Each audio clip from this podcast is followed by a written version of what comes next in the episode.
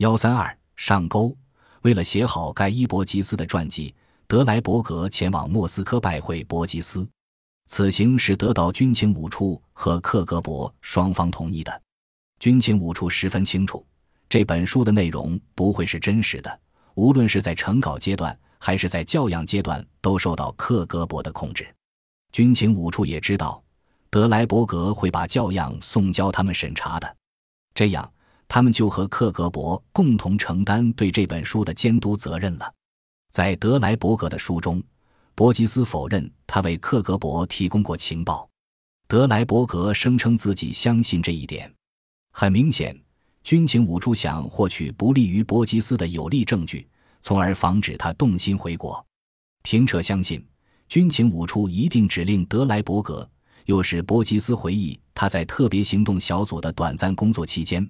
参与秘密活动的情况细节，他们还希望他提及一些与他共过事的人的姓名。伯吉斯傻乎乎地中了圈套。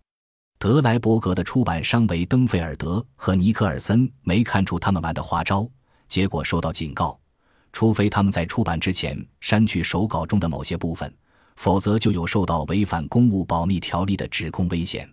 他们老老实实的照办了。而军情五处也就获得了不利于伯吉斯的许多情报，足以使他不再返回这个国家。